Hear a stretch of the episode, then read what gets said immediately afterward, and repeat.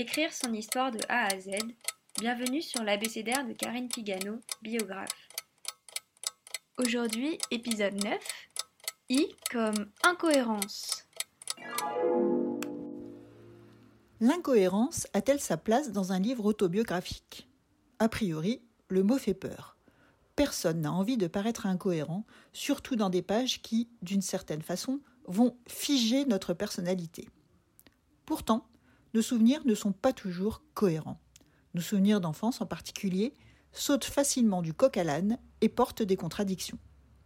La mémoire peut être en cause, mais aussi le fait que quand on est petit, on n'a pas toutes les clés. À mon sens, et sauf si on est à la recherche éperdue de la vérité avec un grand V, ça n'a aucune importance. On peut très bien raconter des souvenirs en apparence incohérents ou décousus, tout en expliquant pourquoi ils sont ainsi. Prochain épisode, J comme je.